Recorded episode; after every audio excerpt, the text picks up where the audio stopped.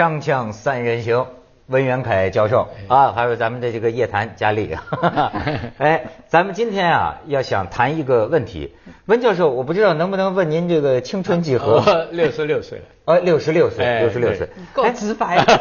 对对对，那您现在这个应该精力旺盛，对呀对这脸面面色也这么好，谢谢。哎，我倒有个这个好奇的问题啊哎，像您这样的学者，您本来是化学家，对您觉得有人说像六十几岁的人呢，其实正是就说智慧和经验什么大到最巅峰，对什么进入化境的时候，对你有这个认同感吗？呃，应该是这样，就是说，其实人的生理年龄和真正的这个生物年龄和工作年龄不完全是一回事。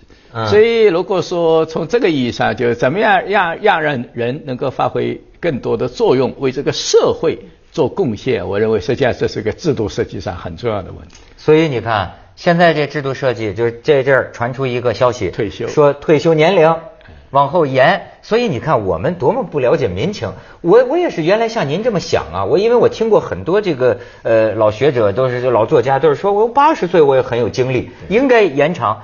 但是很多人反对，就说你把这个退休年龄往后延的话。然后弄得这个国家这个部委赶快出来解释，说现在正处于研究阶段，我们真要这么干的话，一定会征求大家意见。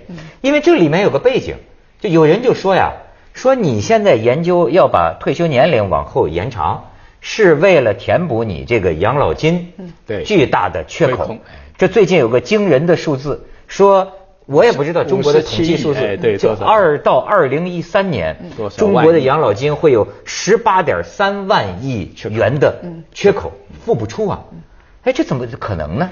呃，它是它它的统计口径不一样，就是资产负债表，它是根据呃大的这个资产负债表来的，就加上养老啊这些东西，然后我们的资产的这一块缺口有十八点三万亿，这个是最最大类的这么一个分法。其实一般来说的话，我们说是过几年，现在缺口有七万亿、八万亿，这是可以想象的。就直接的缺口是多少？像每年我们这个直接的，比如说我们个人的账户，我们交的养老金，然后挪到公家的账户上啊，然后我们个人账户就没钱了，然后这个缺口每年大概公务员这儿政府就要有呃这个一千多亿呃这样的一个规模，然后在其他的大概是我觉得几千亿的规模是有的，就是说没他说的这么吓人，但是就风险越来越大。但你要知道，文涛不能一刀切，像这个温教授他们家有长寿基金，对不对？然后对。他父母亲都都都都94 92对，还很健康。对，然后他自己又年富力强，然后又有又有经验，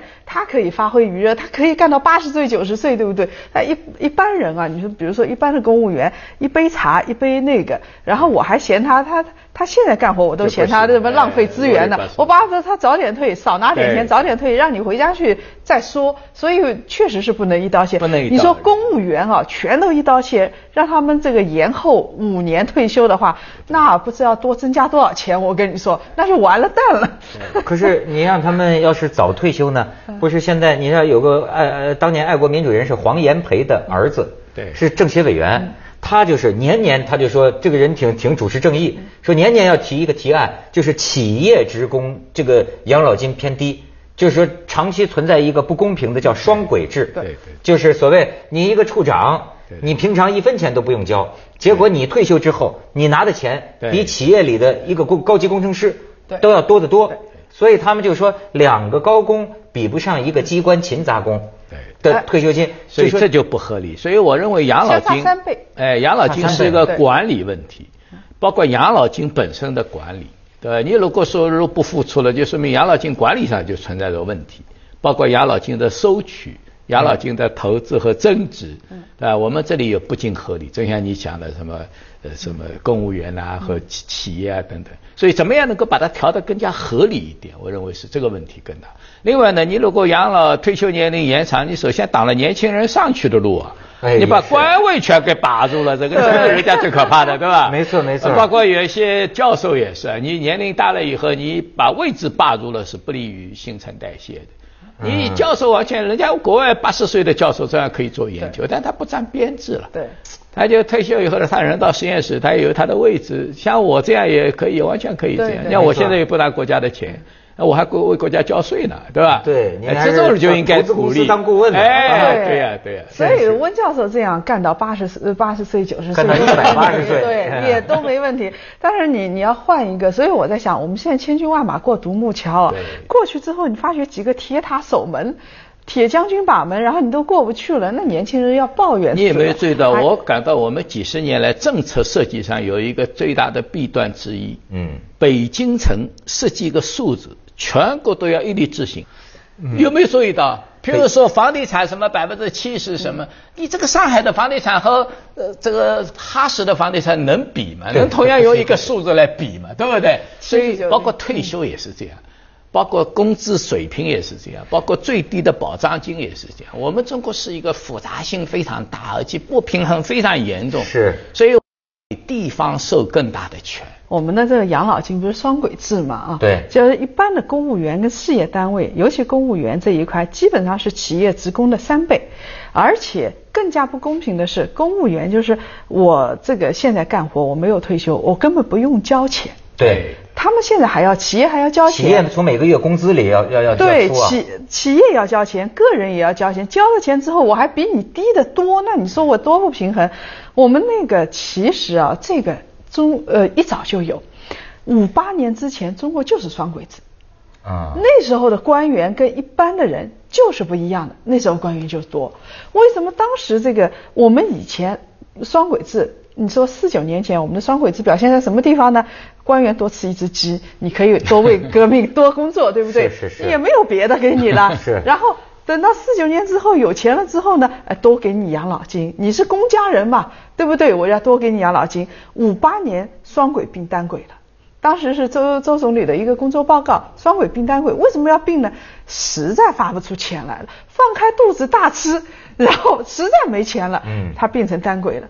单轨了之后，到了这个呃中国改革开放，又开始慢慢的变双轨了。为什么变双轨呢？是因为第一，改革开放慢慢又有钱了。然后呢，有了钱之后，他发觉，哎呀，这些老干部，就是刚才温教授说的，这么多老干部在那儿把门把着，年轻干部怎么办？我赎买，我呃爷，你我给你钱，你先让到一边，啊然后呢，我我这个我让你养老，好好的养老，然后这边你把位置给年轻人啊年轻人所以所以说年轻化、专业化，当时叫做。后来呢，就越来越固化了。你发觉，当一个体制形成之后，肯定伟大不掉。就是你发觉到最后，你包括事业单位，我们要改革，零七年说改革，改到现在了，根本改不掉。你说事业单位一改革，大学教授首先就叫起来，你歧视知识分子，凭什么公务员不改，先改我们？绝对不行。那么这边事业单位动不了，公务员就更动不了。公务员不动，事业单位盯着你，公务员不动啊，我事业单位我同样不动。所以现在铁板一块，难得不得了。所以为什么讲下一阶段这个收入分配改革？如果这样下去，欧洲就是中国的前舰了。欧洲把给福利主义给害死掉了。哎呦，就是政府开支太大了，对现在所以政府要紧缩，都要是游行，都要抗议，嗯嗯所以这就是中国要吸取的教训。而且有的时候，我觉得你看啊嗯，有时候一个电影啊，会给你很大的影响。你比如我就看这个桃姐啊，就是这个这个哦许鞍华拍的这个桃姐之后啊，她电影有感染力。你看了这个电影之后，你当时你会有一个想法，就觉得这个老人呐、呃给他们多少钱，我觉得我都同意。就是说，你知道吗？就会你就会觉得老人这个可怜，而且尤其你像我父母就是工厂里的，我就知道啊，他们算是高级工程师啊，对拿的那个退休养老金呐、对呀我跟你说是没单凭他们自己是很是很难生活下去的。当然当然你说这个你说同样是知识分子，如果你父母当时在大学里或者在医院里，情况就要好得多得多，因为那个是事业单位，对不对？旱涝保收，你在企业里你也是高工，但是这个你就只有他们的三分之一。啊是啊，这个自己幸亏有所以收入不公平的地方呢，要国家要加快调整，呃？不调整的这个社会性的矛盾也会越来越多。我们有可能啊，刚才说像欧洲啊，这个福利主义，我们有可能比欧洲更糟糕。人家欧洲好歹还有点本钱在那儿，因为老本可吃。对对，有老本可吃，对多老本不对？祖先留下来的啊，上两代赚了钱了，留下来一些老本，你吃一吃，嗯吃到现在也破产了。我们现在本都没有，本钱都没有，对你就想做福利主义，就想翻回本来，你怎么翻本啊？不可能的。福利主义还不是多数人的福利主义，这就是 对，咱们小去一下广告，锵锵三人行，广告之后见。这说起养老金这事儿啊，还有一个消息传出来，吓倒人一片，说是可以拿中国这么多的这个养老金呐、上市，要不然他让它升值。哎，为什么把很多人吓倒呢？呃那当然，因为养老金上市看你什么点上，你要六千点上，现在变成两千点了，怎么办？那养老金不就亏掉三分之二了，对吧你？们像那个温老师在美国，你最清楚了。当时美国四零幺 K 计划，对不对？什么股市在上涨的时候，所有的美国工人阶级心里那个开心啊，看着自己账户日新月异。但是零八年，你想想看，一来的话，所有的账户哗一下大缩水。哎这这我不懂啊！我从这常人的伦理上分析，可以去上市，挣了钱算我们的，输了应该是政府赔。这个不可能的，这因为养老金它本身是一个专用账户嘛，啊所以严格说来，养老金炒股是可怕的。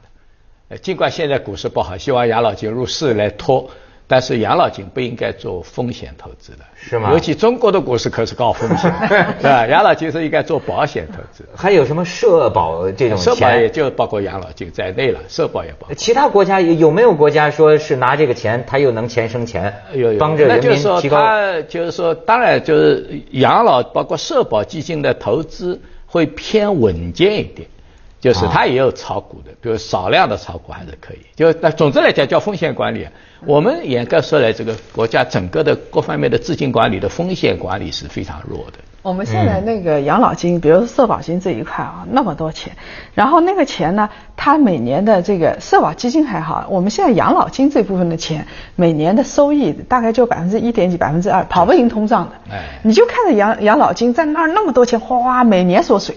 所以大家就特别着急，就希望能够增值保值嘛。对啊然后说到股市里面去现，在问题是没有任何一个地方能保证赚钱了，你说是不是？可怕就可怕在这里。你说你给我一个账号，我我什么样的资金我放进去百分之十，没有任何东西只有一样东西能赚钱的，也就是说。你的是我的，我的还是我的的时候，这时候能赚钱。嗯你比如说像社保金啊，他他说这个收益多少啊？社保金收益很高，那他为什么赚钱呢？是因为只要是国企上市，它百分之十就划拨给社保。对。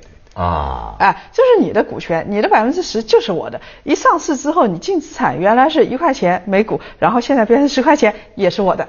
啊你的也是我的，啊那我就赚钱了，我我这个收益就很高。但是社保金赚钱了，关键问题是其他人全都亏钱了。对，所以我认为啊，中国现在已经面临这个问题，国家财政收入已经突破十万亿大关，嗯呃各方面的养老金的基金啊，什么都是数量越来越惊人，所以怎么样这个理这个财是个大问题，怎么样让所有的财富发挥更大的作用？还有一个更根本的问题，怎么样鼓励创造财富？这是核心啊！三十多年来，中国的生产力就是创造财富、创业。嗯，所以我认为要对创业者大大鼓励，对吧？农民工、大学生啊，所有开公司的人。那我讲一个例子现在创业越来越难，越来越难现在择偶啊，我上次才听说有一个大学不有一个大学毕业的，前两年不是说都是创业家是最最红火的嘛啊，对不对？现在是公务员。哎，公务员没错哎没错，考公务员挤破头啊啊！那女孩子，你知道你要你是公务员啊，我都不打听你家事，你只要是公务员，我知道你旱涝保收，你到哪儿都跟着走。哦现在又开始找干部了对呀、所以你看，据说这几年这个公务员恐怕要突破一千万了。哇哎，嗯，大军呐要突破一千万。现在的我们这个整体，我昨天刚看了这个数字，我们现在这个公务员呢，根据这个今年三月份的一个数字，大概是七百万到八百万这样的一个数字，就是就纯粹的编制内的公务员，然后如果加上事业单位全都加进去的话呢，是四千八百万。这个四千八百万，它每年这个是它的养老金这部分是企业职工的平均的三倍。嗯嗯嗯嗯嗯。所以他每年大概要动用的资金，我觉得多的资金起码在五千亿以上。你像在香港啊，也知道公务员福利好，就是说对，香港公务员福利非常好。退退退退退香港休金才多少？一点点的公务员呢？是是人家香港公务员多精干呐、精干现在还挑剔呢，说说要减少呢，还有这么减薪。香港公务员确实是这个薪酬高哦，确实也是薪酬高，他就要数买制。但我上次有一个朋友从台湾回来，他跟我说，那那个亲戚当时四九年一有一大波人到了台湾，他说他们台湾的高官，他们有一个亲戚是跑过去之后养老，他们话就是家里的孩子，当时他说陪着这个亲戚就去普通的病房挂号。然后去看病，然后这个养老金一点也没得多的。我说你们怎么这么不尊重老同志啊？真是！我跟你说，你讲台湾正好讲着了。我今天还准备了一个短片呢。我想给你介绍一个我们的朋友，我们前一阵去台湾拍片子，呃，就跟他聊天。他是个老风流，这个姓姓关啊，我们都叫关哥，是个室内设计师。这个人呢，我感觉他这辈子好像不务正业，没什么，就是吃喝玩乐这一辈子，就是人无横产，没有房子。但是到了六十多岁，但是您您这个岁数到六十多岁呢，突然他就他说我有了一大笔退休金，我就决定我怎么办呢？哎，正巧有人有个房子要卖，我就买了个房子。所以他六十多岁，他用他这个退休金买了个房子。我挺奇怪，我说这不符合咱们的观念。我说你这个老风流，你怎么就会有这么一笔钱？你听听听他说一说，咱们看看。哎，很很很巧的那个人讲说，我那个仓库你要不要？啊，我讲哦是什么地方？我讲就在楼下，那我去看看。我讲好啊好啊，就要了，要了我就买了。那我把我的呃六十五岁那个呃那个劳保的那个退休金啊三百六十万台币我就压进去了，就就买了这个房子了。你这个退休金是怎么回事？就是你做了，你缴税，劳保就是你要付劳保金。就等于在台湾你交了那么多年税啊。对。所以到最后你退休的时候，对退休有给你是政府给你的，对，嗯，那你也可以不拿，你是每个月拿利息。我想算了，我买这个房子呢就。呃，把四百万就丢进去了。你看，我说不符合我的常识嘛？那一个人的这个风流快活，就没说正正当职业，六十多岁，政府给他一笔钱，还有一笔四百万啊，太不公平了。你说这是怎么？因为他是很好的一个这个退休金制度。那么像台湾的退休金制度，我相信是向欧美学的。嗯，欧美很简单，就是你的退休金是根据你上交的个人所得税。啊，对，来来来抵扣的。你过去收入高，上交的多，你退休以后就多。而且好像跟什么单位不单位没什么关系。没没没关系，因为这是个人账号嘛。对你跟政府制，你个人每人美国每个人都报个人所得税的，每个人都要报的。对对对，每个人都有个数字的。哎，也没有听说像美国什么州长啊、议员啊，就退休金特别高，除非他本人就特别有钱。他和他的个人所得税是一样的，可能还有一点点。你想当总统什么才有一点点额外的那个。一百万美金等等也不多的啊，所以我们想想看，我们的养老金它是这个平均是三倍，我们的这个如果是加上什么医疗啊这一块，加起来医疗是普通人的七到八倍。那当然，这个中国是权力之外的利益的话，要远远大于大于那个数纸上的数字。没错，没错。但是你说起来啊，其实我们现在就是这个，确实体制没理顺，确实还不是彻底的市场经济。你想想看，我你跟公务员接触，他们也有一肚子的苦水，说你看我们，我们管的人一年的，比如说基金经理，一年年薪高的一千万吧，对，嗯，对不对？我自己只有好的也只有几十万块钱。我们薪酬那么低，我们这个还没有房子，就是如果说呃不给你集资房或者不给你那个房的话，你还没房子。说我们拿点养老金怎么了？就是，就是为什么不能多拿一点？所以必须把这个体制理顺，就该你拿的你就必须拿，不该你拿的你一分不也不多拿。所以我想，如果是从现在开始，假设啊，从现在开始，你们你是公务员对不对？从现在开始不准拿，但是我政府给你就这笔钱，我宁可把每年几千亿拿出来说给公务员养老，我愿意啊，因为我看得清楚啊。你如果说这笔钱不拿出来，未来我谁知道过十年我是要交一万亿还是两万亿还是三万亿啊？我根本就看不清楚，那太危险了。真是，像您刚才讲的，确实是一个问题，就是好像我们国家现在感觉世界上最有钱的国家似的，对对，就有钱。但这个有钱怎么体现？你像我在香港啊，我觉得至今香港人都对这个金融危机的时候，港府动用外汇储备对抗那个索罗斯，称颂不已。而且呢，你感觉就是沧海横流。港府出手，对吧？那个时候跟他对赌，但是对赌之后就赚了钱了。赚了钱之后，又是一种英雄般的还富于民，就是我们政府不留这个。哎，这形象是啊，应该这样。你看金融危机的时候，香港、澳门都是个人都发放了几千块港币的啊，发放。哎，所以我感到就是说，下一个阶段政府怎么样让利于民，怎么样让老百姓有更多的财富，怎么样鼓励创造财富，这是改革的核心问题，而不要让不创创造财富的人去拿不合理的收入。包括非法收入，但是您说哈，这个里边会不会有一种啊，就是顾虑重重、谨小慎微的东西？就是说，因为事关分配的东西啊，一旦一出一个什么政策，必定有一个不均呢？会不会他是怕引起一些不稳定？小事情也是大事情。我就跟你说，哦，这个你如果医院里啊，去年他们那个医院里，这个像浙江那些地方涨工资，一下子涨了这个三，涨了一半以上，我就知道完蛋了，肯定货币要发毛了，对不对？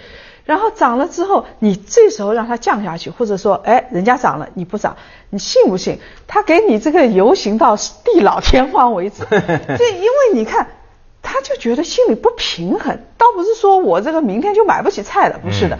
他说，为什么你看隔壁医院涨了，为什么我就不我不涨？嗯嗯，这个说不过去。所以每年你你们发觉没有，就是每年的这个议案里边都有说。哎，今年这个议案要这个尊重知识分子，要尊重大学教授，要尊重什么什么。这个里面包括的一条就是大学教授养老金你要给我提高，不提高不行。现在这教授也越来越不值得尊重了。所以您像这现在这个问题啊，真是不不患寡，患不均。均。哎，这个改革开放这么多年啊，我觉得接着下来为您播出《西安楼冠文明启示录》。